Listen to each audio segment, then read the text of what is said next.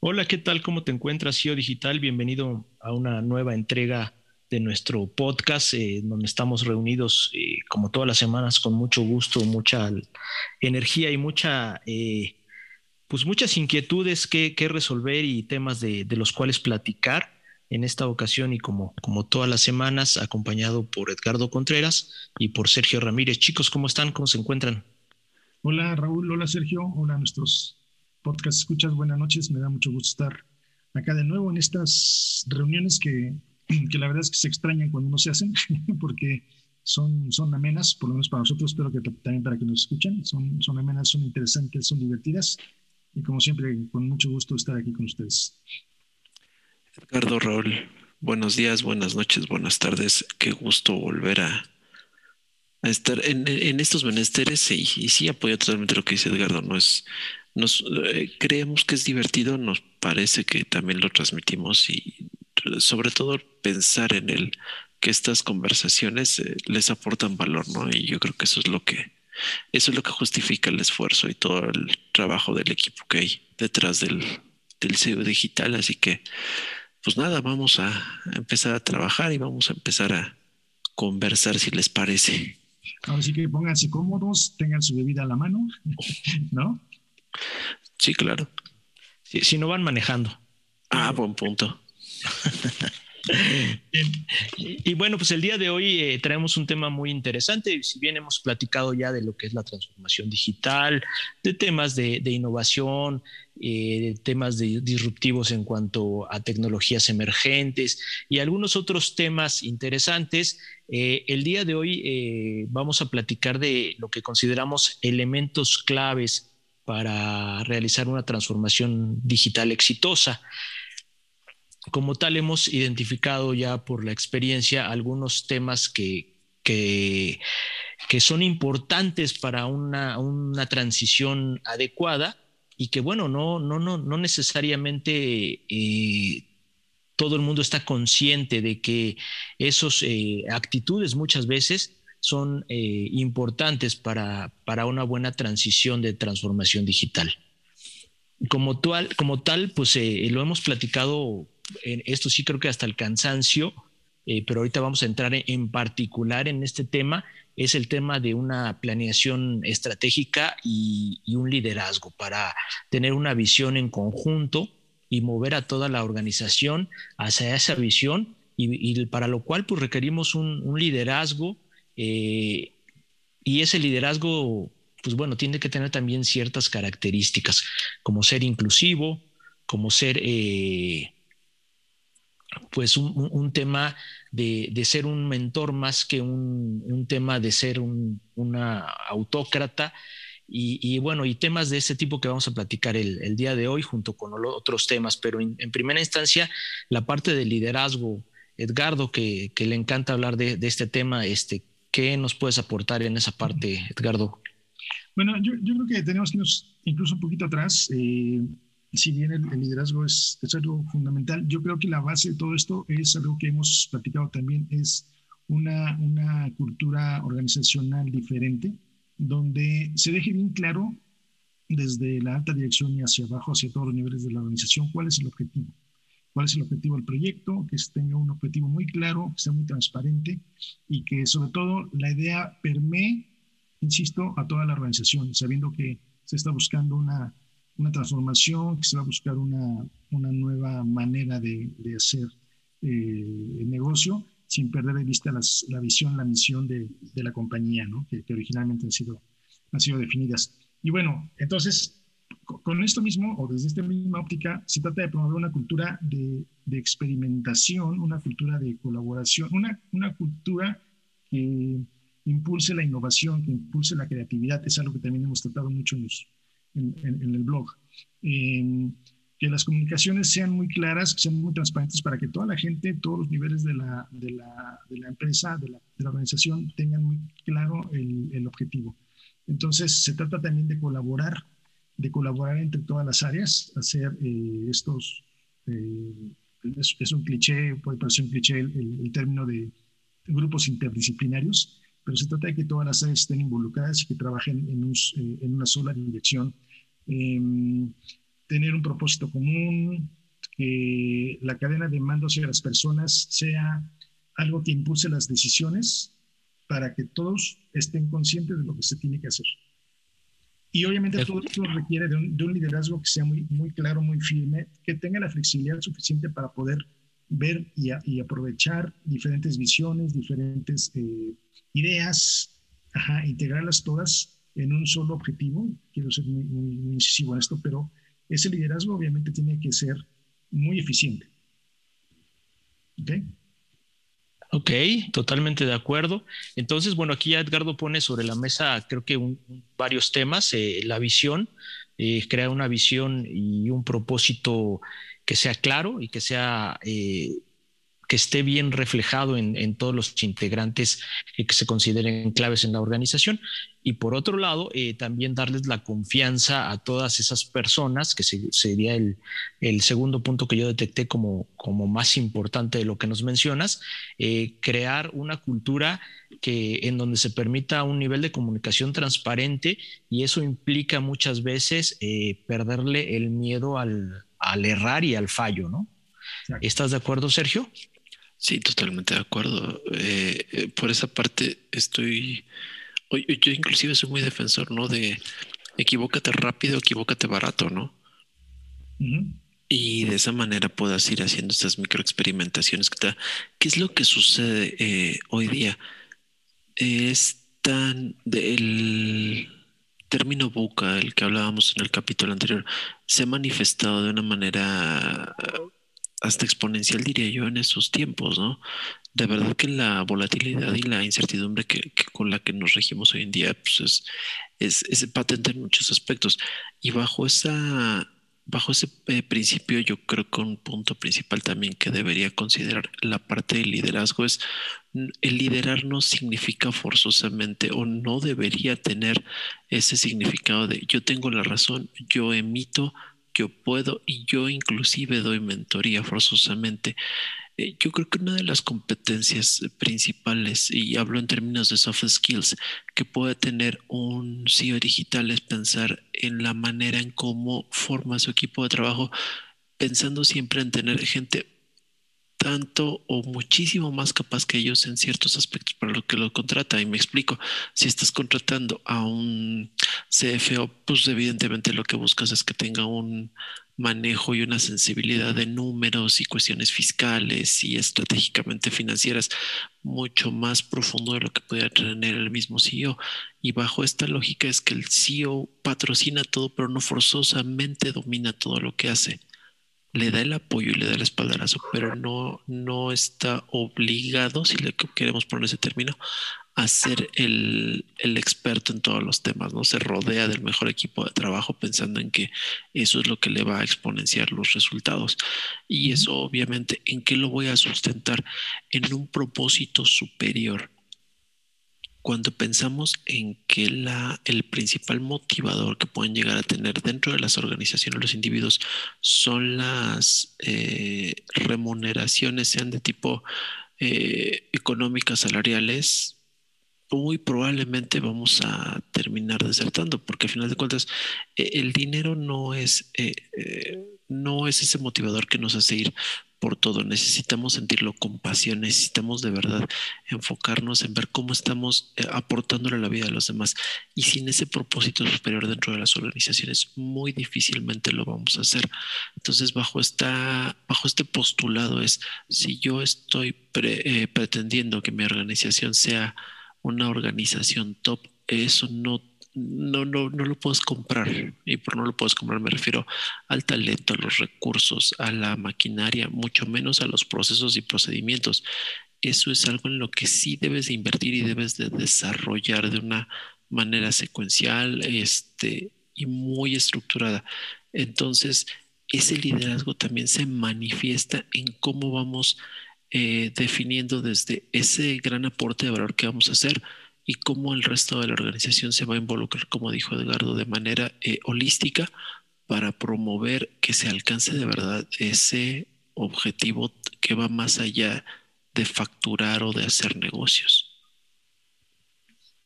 Totalmente de acuerdo. Y bueno, también eh, tratando de redondear un poquito tu comentario, pues eh, hablabas de, de, alguna forma de premiar las, las aptitudes y actitudes que el CEO eh, digital encuentra como positivas de esa lista, eh, pues para generar una, una, red virtuosa de, pues de, ya sea de, comportamientos o de generación de conocimientos en esos puntos que considera importante. Y me hiciste recordar, Sergio, una vez que estaba platicando con el CEO de una de las empresas más importantes de aquí de México, este, un tipo que es bastante visionario, una empresa de las 500 más grandes de México cotiza en bolsa, y platicando con él, decía él entre, entre broma y bastante en serio, que su única su única habilidad es, este, es reconocer mis limitantes y rodearme de personas más inteligentes que yo. Eh, lo cual para mí se me hace una declaración de un, de un, de un CEO de, de, la magnitud de esta persona, eh, pues bastante, bastante humilde, pero también, perdón, bastante realista, ¿no? y es otra de las características que nos estabas, que nos estabas mencionando. Perdón, Galo. No, perdón, perdón, este, y bastante efectiva, ¿no? O sea, porque finalmente si te rodeas de, de un equipo eh, que sabe mucho, que, que, trabaja bien, que es, este, que es innovador, que es creativo, pues estás, estás este, teniendo una, un, gran tesoro ahí, ¿no? Y por eso yo hablaba, bueno, hemos repetido esto, ¿no? De, incentivar el, el, trabajo en equipo, de romper barreras este, innecesarias entre los, entre los diferentes departamentos, para trabajar como un todo para que todos nos encaminemos exactamente al mismo objetivo. Y además que, el, líder sea capaz de incentivar ese, trabajo en equipo y que el líder además se maneje de una manera que sea muy, eh, muy, perdón por el, por el adjetivo, muy, muy humano, ¿no? Es decir, que no, que no castigue, que, no, que sea una cultura donde no se castigue a quien, a quien falle, sino que más bien se le, se le ayude, se le impulse a salir a, a, buscar nuevas ideas, a, este, hacer las cosas de una manera distinta, a buscar incluso, sobre todo, la mejora continua. ¿no? Entonces yo creo que, que eso es, es, es algo que, que, se logra al final. Lo que te comenta este CEO es que se ha rodeado, de gente que sabe más que él. Pues eso me parece fantástico, porque incluso quizás ese, ese mismo nivel de conocimiento que tiene el resto de la gente que está a su alrededor es algo que él mismo ha impulsado. Sí, definitivamente. Yo creo que, bueno, pues yo creo que, con perdóname, es, no se trata de deslindarse de responsabilidades por parte del CEO. Se trata más bien de que a través de lo que él proyecta empodere a toda la gente para que de verdad es, todos esos eh, micro resultados de los que hablaba Edgardo sucedan. Entonces yo creo que ahí es donde juega más. Sí, totalmente, totalmente. Tener una también una política de puertas abiertas que es la comunicación que, que se mencionaba ya, eh, pues creo que es importante, ¿no? Generar esa confianza. Eh, y bueno, todas estas son características que creemos importantes. Como bien dijo Sergio, son soft skills eh, que, se deben desarrollar, que se pueden desarrollar y que, tenemos en ACEDITRA pues algunos, algunas formas de, de desarrollar junto con el CEO para, para generar ese, ese, esa organización, esa cultura dentro de la organización que sí eh, nos, nos ayude a estar un poquito más, más cerca de una transformación exitosa. ¿no? Ese es el, primer punto que consideramos eh, importante. Eh, la parte de, de, las, de los soft skills que tiene que tener el liderazgo, ya sea del CEO o de la persona que esté liderando la, la transformación digital. ¿no? Y pues bueno, si no es el CEO, es una persona con su, suficiente empowerment para hacer todo lo que aquí ya mencionaron tanto Sergio como, como Edgardo. ¿Algo más de esto? No, yo creo que ya nos pasamos al siguiente. Ok, pues bueno, en esta ocasión empezamos con, contigo, Sergio. Este, pues la parte eh, el tema es la, evolución de los servicios, productos y plataformas, ¿no? Este es otro, otro tema que, debe tener, otra característica que debe tener eh, la organización que quiera hacer una transformación digital, debe estar abierto a, cambiar el enfoque que tenga de sus, de sus eh, productos eh, para irlos adecuando a las nuevas realidades. ¿Estás de acuerdo? Sabes que yo como, yo la, el el approach que le hago a este tema es, y, tú sabes que, que, me encanta hablar de propuesta de valor. Aquí es más que eh, redondeándolo a productos, servicios, oferta, yo te lo redondearía propuesta a valor completo. Esto es, eh, cuando nosotros eh, pensamos en un producto que se vuelva rentable, entonces estamos, no estamos siendo consistentes con esa em, planeación estratégica que dijimos al principio, ¿no? no estamos siendo eh, consistentes y eso va a ocasionar que ese propósito superior del cual hablábamos en el punto anterior simplemente carezca de fundamento y eventualmente pues toda la gente que en su momento se comprometió con el proyecto va, va a dejarlo de lado, va a dejar pasar y caeremos en ese horroroso 84% de todos los proyectos tecnológicos que se van al olvido, ¿no? Entonces aquí el cuando pensamos en enfocarnos en propuesta de valor, ¿qué es lo que estamos haciendo? Nos estamos dando permiso de experimentar y de estar probando nuevas soluciones. Eh, una, un ejemplo que tengo ahorita y, lo tengo muy fresco porque este, hoy fue a comer a un lugar que este, sirven comida vegana que le dicen. Pero también mucho de eso es, está enfocado en lo que ahora son los, los llamados superfoods. O sea, no solo, no solo se trata de comida, se trata de esa comida que por medio de ciertos ingredientes de tipo natural, ese natural lo pongo bajo la etiqueta con la cual se vende. Eh, todos, los, todos esos beneficios que te aporte además, cómo es que eh, hacen bien a tu cuerpo, cómo es que lo exponenciaron. Esto no solamente es como frutas y verduras que, veíamos todos en los comerciales de hace 30 años, ¿no? Esta vez ya brincó mucho más al cómo podemos ser sustentables, conscientes y aparte obtener un beneficio dentro de nuestra salud. Pero para llegar a ese, ese producto que ya podemos degustar, que es algo que sabe a carne, que no contiene carne y que aparte te tiene un aporte eh, nutricional muy importante, alguien se tuvo que poner a experimentar y experimentar y experimentar y experimentar. En algún momento, es más, creo que tú y yo lo estábamos cotorreando, rol. ¿Te acuerdas de la hamburguesa de 20 mil dólares que la estaban construyendo genéticamente, no? Sí. Entonces, ¿qué, ¿qué punto hemos llegado que de ese de esa creación de un producto tan sofisticado y tan caro, al día de hoy, eh, la parte que hace eh, Beyond Meat, que una hamburguesa en un restaurante, digo, me queda claro que no es así como para ir a comer todos los días, pero ya de esos dos miles de dólares ya está en 250 pesos. Sí, es correcto. Sí, es correcto. Pues y el mejor ejemplo de esto es la tecnología, ¿no? Cuando sale tiene un precio pues, muchas veces exorbitante y conforme se va masificando va, va bajando. Pero creo que aquí también, eh, bueno, el mensaje que estás dando es, es este, muy claro, creo yo. Eh, hay que estar abiertos a adaptar la propuesta de valor a, las realidades actuales. Y, eh, y, pues bueno, eso implica muchas veces y, más, más cada día, pues no, ya no estamos hablando de segmentaciones de mercado, ya no estamos hablando de dirigirse a un grupo eh, geográfico, demográfico en particular, sino estamos hablando ya a, una subsegmentación de mercado muy, muy específica eh, y a eso es a lo que se está eh, enfrentando el CEO actual, ¿no? Entonces tiene que tener una apertura a estar adecuando toda su propuesta de valor, como bien lo mencionas, Sergio, a, realidades diferentes día con día, ¿no? Sí, totalmente es adaptación, adaptación, adaptación.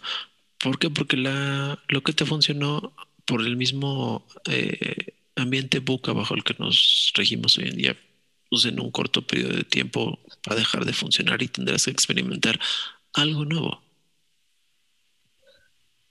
Es correcto. Y esa es pues nuestra segunda clave de, del día de hoy. Edgardo, no sé si, si este, creo que nos extendimos un poquito, Sergio y yo, pero pues, ¿qué nos puedes aportar ahí? Ya no me dejaron, mucho del tema, pero no, no, estoy totalmente de acuerdo usted, con ustedes, lo han dicho bien, hay que enfocarse en el producto y hay que experimentar. este, que hay que establecer una hipótesis, ver cómo está el mercado y ver las nuevas necesidades y hacer pruebas, ¿no? De hecho, eh, yo creo que a todos, a nosotros tres por lo menos ha tocado de repente tener un, un, producto que se puso de moda, pero que fue efímero, ¿no? No sé si ustedes se acuerdan del Newton. No. ¿Del qué, perdón? El Newton. Newton era una especie como de, como de abuelo del, del iPad. Ay, en okay. No. este, de, la, de la manzanita. Y yo tuve uno. Era, era, una especie que tenía, era un, aparatito que tenía una, una, pantalla, que tenía un lapicito y hacías ahí anotaciones, algunas convertías a texto, que servía también para hacer cálculos. Este, era más pequeño que un, que un iPad, era un poco más grande que una calculadora. Eh, y obviamente cuando salió, pues salió con un gran eh, aparato de, de, marketing detrás, pues imagínense, ¿no? De la, de la manzana. Porque ellos pensaban que, que había un segmento eh, que ellos tenían identificado como un segmento que, que resultaría interesado en, en, este, en este producto. Y, finalmente duró solamente una generación. O sea, no, no tuvo realmente el, el, éxito que esperaban. Y, y, sin embargo, este, bueno, se sigue manteniendo esa marca, todos lo sabemos, como, como una, una marca muy importante, ¿no? pero efectivamente, como ustedes lo han dicho, se, se, enfocaban al, al, mercado, se enfocaban a las necesidades, este, obviamente no, eh, sí, lo, sí lo dirigieron a un, a un, segmento demográfico específico, pero obviamente no, no, un segmento en específico desde el punto de vista geográfico, ¿no? con esto de la globalización que, que vimos de hace muchos años, pues obviamente pensaban lanzar un, un producto pero, de éxito mundial, ¿no? Pero déjame ver si te, si te, estoy, te estoy siguiendo, Edgardo. Eh, lo que nos estás mencionando aquí con, con todo esto es, eh, hablábamos hace un ratito, Sergio hablaba, y yo, bueno, yo redondeaba en un tema de segmentación, eh, y tú lo que nos estás diciendo es, de, en otras palabras, es no solamente tienes que, que buscar el segmento o subsegmento adecuado, sino muchas veces eh, es, tienes que crearte el segmento y, y tu, serie, tu, tu, grupo de seguidores a un producto. Cuando hablabas de, del tema de, la, de los de la manzanita, de los Apple, pues son, creo que una de las empresas que con mayor eh, éxito lo han hecho, ¿no? Crear su grupo de adeptos, su tribu, su tribu que lo sigue eh, independientemente de que el producto sea bueno, sea regular, sea malo, eh, son gente que, que ya está pues muy, de alguna forma muy identificada con la marca, ¿no? Entonces creo que, que si te bien te entiendo, el mensaje va por ahí. O sea, no solamente tienes que buscar tu segmento, tu subsegmento, sino también tienes que crear muchas veces eh, necesidades eh, propias que a lo mejor o, eh, en el momento actual la, gente no sabe que tiene, ¿no? Así es. Sí, sí, sí. De hecho, precisamente esta misma compañía fue la que creó la primera este, computadora personal, pensando en, en, las, en las amas de casa que nunca se habían metido a, a, este, a usar una computadora y que entonces se dieron cuenta de que podían hacerlo, que podían tener éxito si, no, si esa computadora no, no necesitaba de, de que le teclearan los famosos comandos del DOS, que seguramente tú recuerdas muy bien, Raúl. Bueno, igual que, ¿no?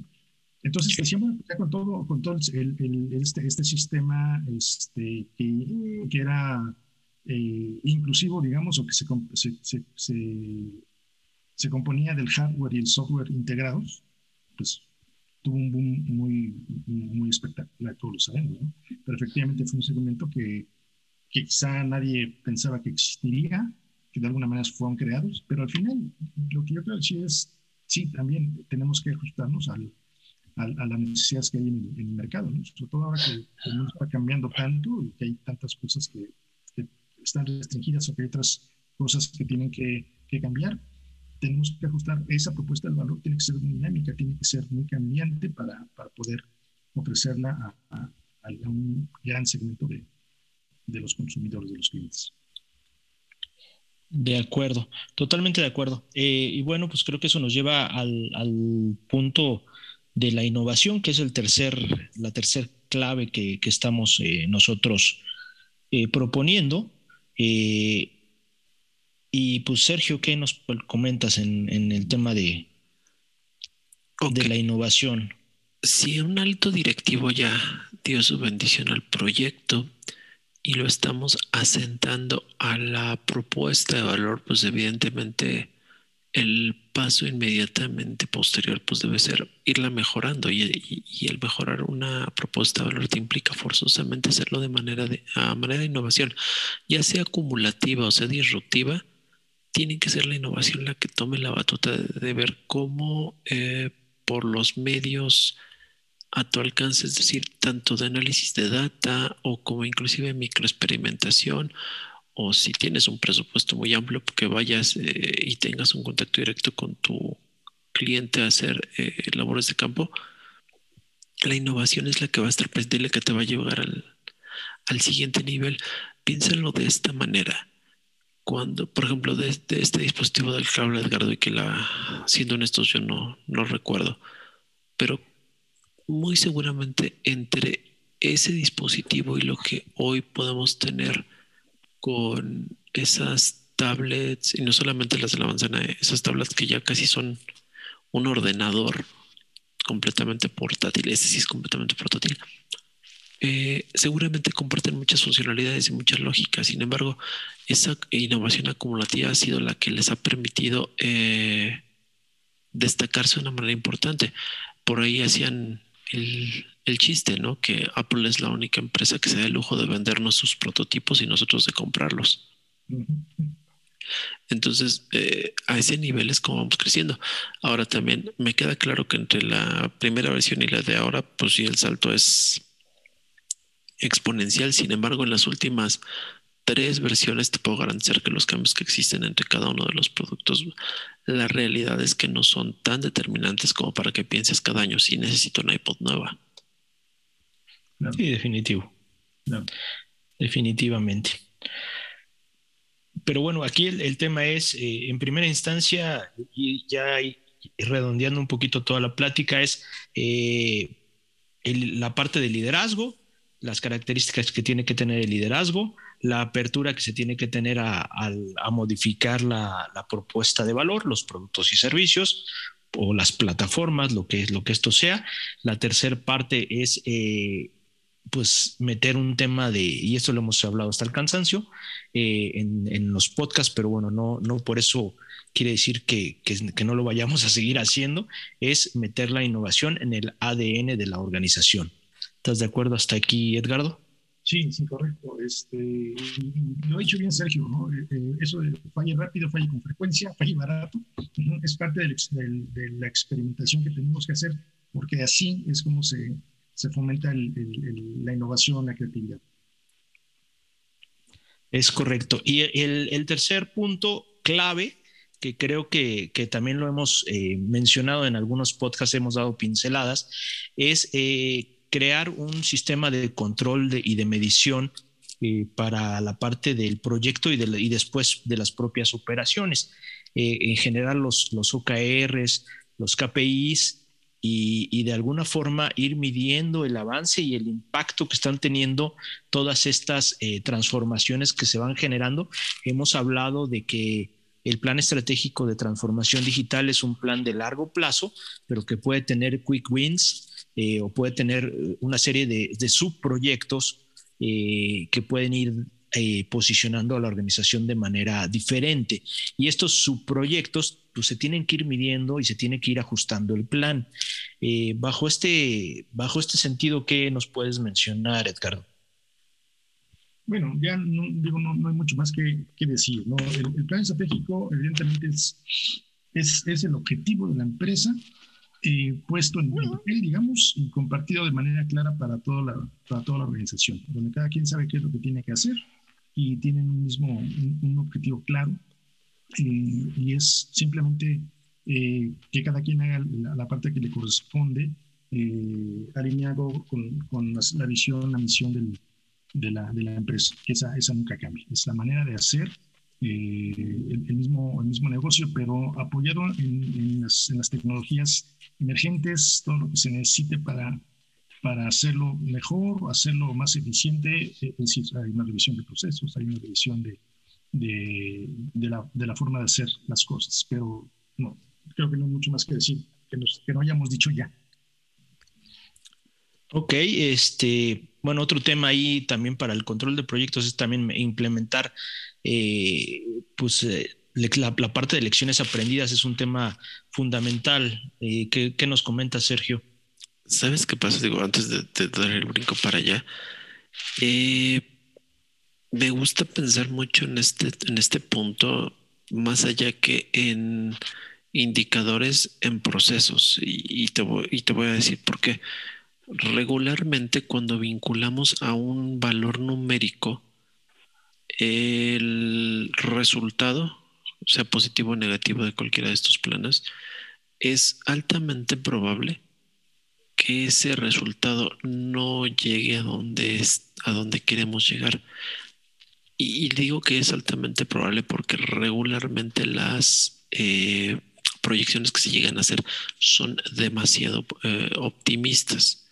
Entonces, ¿qué es lo que sucede? Pues obviamente eh, no se alcanza, la gente tiene un bajón y es cuando el, proyecto puede llegar a, hacer, a sentir cierto tambaleo al respecto porque pues, los resultados no se dan. Un punto muy, muy, muy importante aquí es pensar en términos de procesos y no me refiero al... Aquí sí discrepo un poquito con Edgardo en el que dice, pues es que todos sabemos lo que hacen y sabemos hacerlo bien más allá que hacerlo bien o mal, retirando esos eh, juicios, esos prejuicios, yo les llamaría, está más en, eh, desde el punto de vista de tu aportación al proceso es importante, colaborador. Entonces, más allá que si sabes o no sabes cómo operar tal o cual herramienta es, ¿cómo puedes hacer que tu dominio en, la operación de esa, de esa herramienta perdón, tenga de verdad un impacto dentro de lo que queremos alcanzar? Eh, y es algo que hablamos también en su momento, ¿no? Ya, ya los, eh, las personas ya van a dejar de ser operadoras de bases de datos para convertirse en creadoras de nuevas propuestas a través del análisis. De otra manera se van a quedar atrás porque el mercado laboral así es como se está moviendo en este momento. Ya no se mueve en términos de... Eh, de las horas que pases en la oficina o de la cantidad de, palabras que escribas en una hoja ya se, se manejan en términos mucho menos eh, específicos y se abocan a, cosas mucho más subjetivas, ¿no? Pudiera sonar, o, ahora que lo pienso, suena algo contraproducente cuando tú dices, oye, pero es que establece un indicador, pero estamos hablando de cosas subjetivas. Sí, ¿Por qué? Porque a final de cuentas los OKRs hablan de crecimiento. ¿Cuál es el crecimiento que tenemos proyectado? Entonces, eso pudiera parecer subjetivo en términos de si crecimos, pero no crecimos el 35% que esperábamos. Ok, está bien, pero eso te da pauta para que como dijimos en los pasos anteriores, sigas experimentando hasta que encuentres verdaderamente esa combinación de todos tus recursos que te permita de verdad alcanzar el resultado que estás buscando.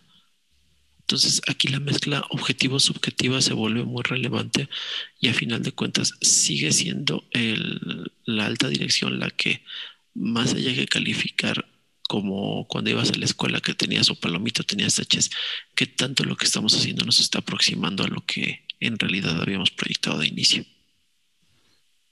Ok, que ese es el sistema de medición ideal, ¿no? O sea, cuando dices, bueno, este, mezclas la parte eh, cualitativa con la cuantitativa eh, de alguna forma, ¿no? Y eso le da un twist y un sabor diferente a las mediciones. Como tú dices, una calificación muchas veces eh, no refleja una realidad. Y estoy totalmente, totalmente de acuerdo contigo.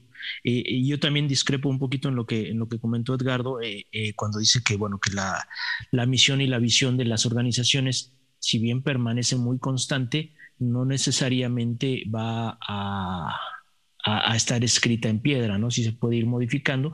Y de hecho la transformación digital...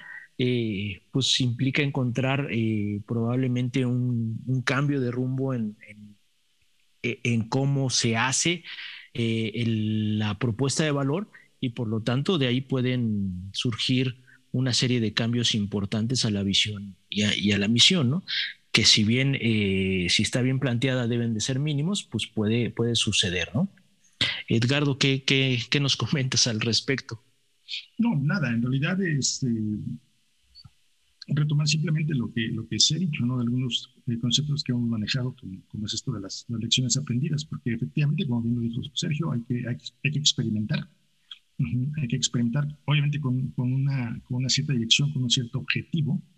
Eh, fallar también es, es, válido, pero tomar la, ese, ese, ese, aprendizaje, es aprender la, lección y mejorar y mejorar pronto y mejorar la, entrega de, servicios, en la, en la, entrega de nuestra propuesta de valor. Eso es todo, pero finalmente son, y, creo que ese ensayo y error se permite cuando estás bien, bien eh, enfocado en el, en el, objetivo, ¿no? De acuerdo. Y bueno, eh, pues ese es nuestro, nuestro tercer punto, establece los, los, los controles necesarios para, para evaluar eh, el, plan estratégico de transformación digital e irlo adaptando de forma adecuada. Y por último, eh, pues ya una vez que definimos eh, la tecnología que se va a adaptar al negocio, que modificamos la, propuesta de valor y que eso a lo mejor nos hizo, eh, como bien decía Sergio, me parece, o Edgardo, no recuerdo, la modificación de algunos procesos clave a lo mejor incluso de, generar capacitación, de generar nuevas, eh, nuevos skills dentro de la organización, pues tenemos que tener una, una plataforma eh, tecnológica eh, adecuada a la organización y a, la, a los objetivos y a, las, a la parte estratégica que queremos, a donde queremos llegar. Es decir, este, tenemos que tener eh, el software adecuado, por ejemplo, hablando de software, o el hardware adecuado para el tamaño de la organización y, eh, el lugar a donde queremos llegar. Este, ¿qué, nos comentas ahí, este, Sergio? Empezamos. A ver, eh, nada más aquí hay una cuestión. Y también tiene mucho que ver el por qué estamos hablando hasta este punto de cuestiones o soluciones tecnológicas, ¿no? Y es que la tecnología es una consecuencia de todo lo que anunciamos anteriormente. si no tenemos eh, definido previamente todo todos estos puntos que ya hemos desglosado, pues evidentemente no vamos a ser capaces o no vamos a tener el, criterio debidamente eh, modulado para de verdad tomar la solución tecnológica que más aporte en función de propuesta de valor en función de el liderazgo que estamos manifestando, en función de procesos y procedimientos y de operaciones y demás. O sea, no, no puede haber eh, una herramienta tecnológica idónea si antes no hemos definido lo que hemos dicho. Entonces, por eso es que hasta este punto es lo que estamos hablando, ¿no? Porque es aquí cuando ya estamos tocando esta parte de la tecnología. Ahora, eh, igualmente en este, en este punto hay muchas empresas que con base en sus experiencias han determinado de, ah, entonces lo que necesito es porque ya tuve una experiencia amarga, entonces esto me va a evitar las experiencias amargas. Y pudiese ser que, que tengan razón y esa solución que quieren implementar reduzca los problemas que tiene la empresa, pero eso no forzosamente es lo que les va a ayudar a potenciar propuesta de valor, propósito superior, una eficiencia o alguna, alguno de los temas que hemos hablado, ¿no? Simple y sencillamente lo estamos viendo de manera reactiva y no estamos pensando de manera estratégica y a futuro de lo que de verdad la organización y su público, sea interno o externo, de verdad necesitan. Entonces, aquí sí muchos, muchos... Eh, Muchas son las cosas que debemos de poner sobre la mesa pensando en cuál es la solución idónea, no para la empresa, no para el negocio, sino para todo el entorno. ¿no? Entonces, eh, SEO digital, aquí lo que vale la pena es que te enfoques no, y no pienses eh, ni siquiera en lo que va a suceder en este año o probablemente el que sigue, sino piensa futuro. Piensa futuro y ve qué es realmente cuál es esa tecnología que va a tener impacto en esa... Eh, en ese futuro que quieres construir para tu organización. Y pues mucho menos eh, te dejes llevar por un mal resultado del pasado, que ese ambiente que existía o que generó esa situación es casi seguro que en este momento ya no existe o ya se ha ya ha cambiado, ha mutado. Entonces, no vale la pena pensar en otra cosa desde el punto de vista estratégico que no sea futuro. Totalmente, de acuerdo contigo, Sergio. La, arquitectura empresarial debe estar eh, enfocada en soportar el presente y también soportar eh, el futuro o ser lo suficientemente eh, moldeable para irse adaptando al futuro que el CEO digital está, está previendo. Edgardo, tu comentario.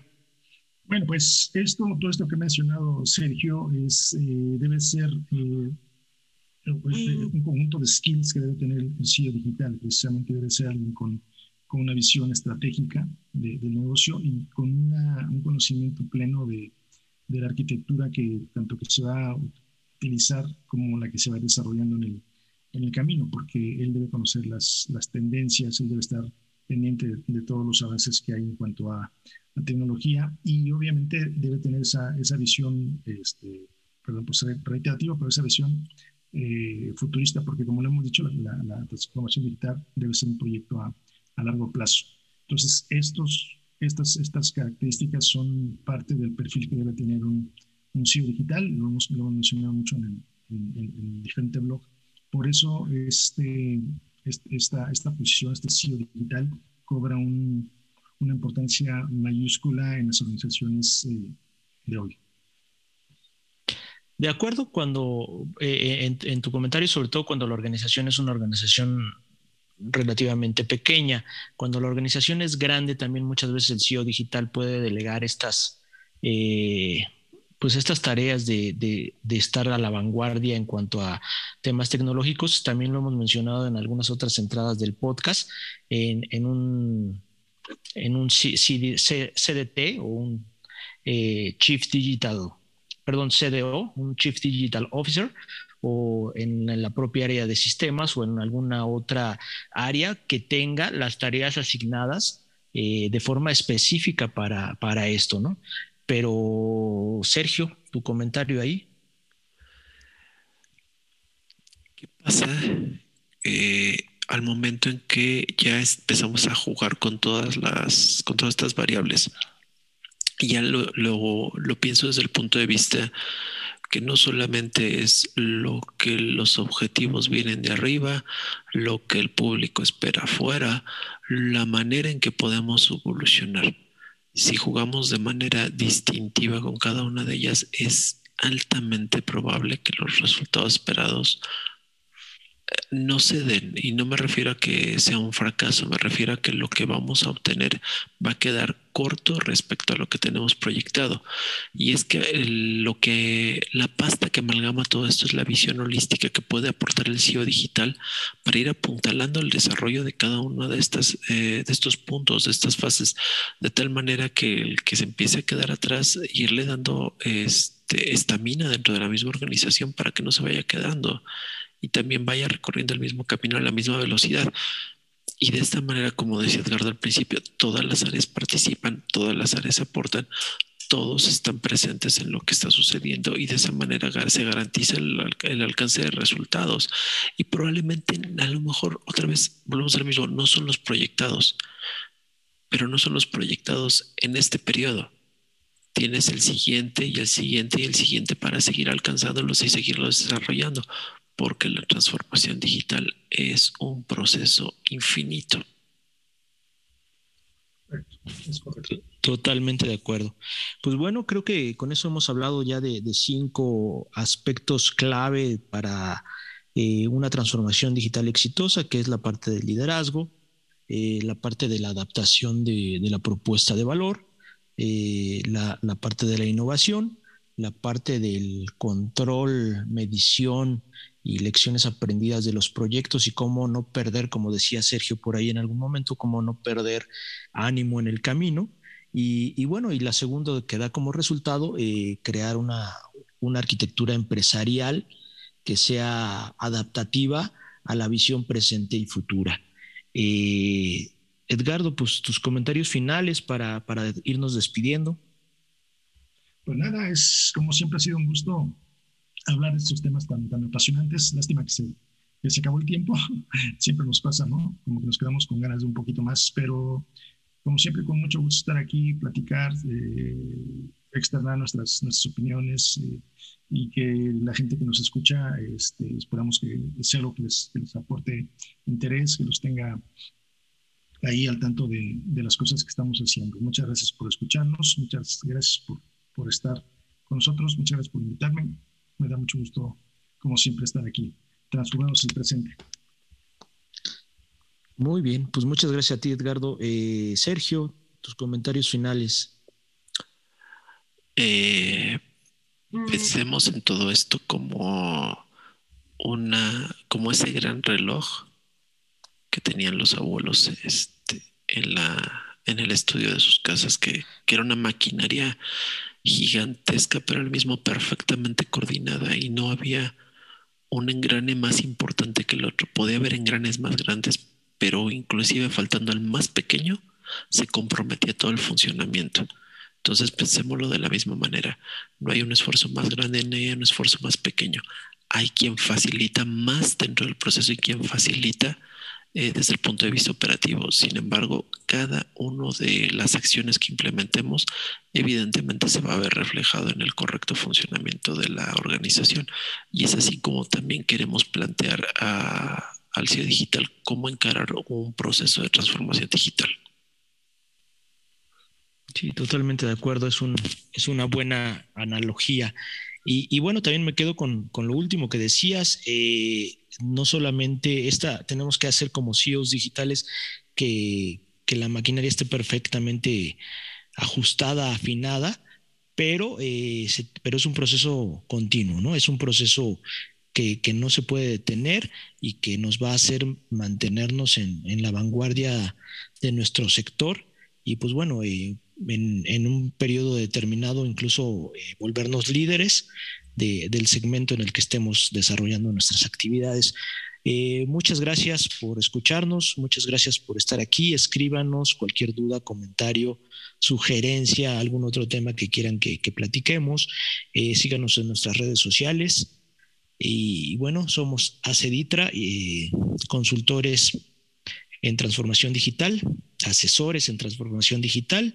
Y bueno, eh, pues nos queremos ver como tu aliado de, negocios en este, en este camino de transformación digital, ¿no? Circular contigo este, este camino. Eh, tenemos la experiencia necesaria para ayudarte a transitarlo de buena forma. Y pues nada, esperamos estar en contacto contigo, CEO Digital Esperamos que, estas cápsulas te ayuden y que, podamos tener una, charla, eh, pues de alguna forma más cercana pronto, ¿no? Gracias por escucharnos y hasta la próxima.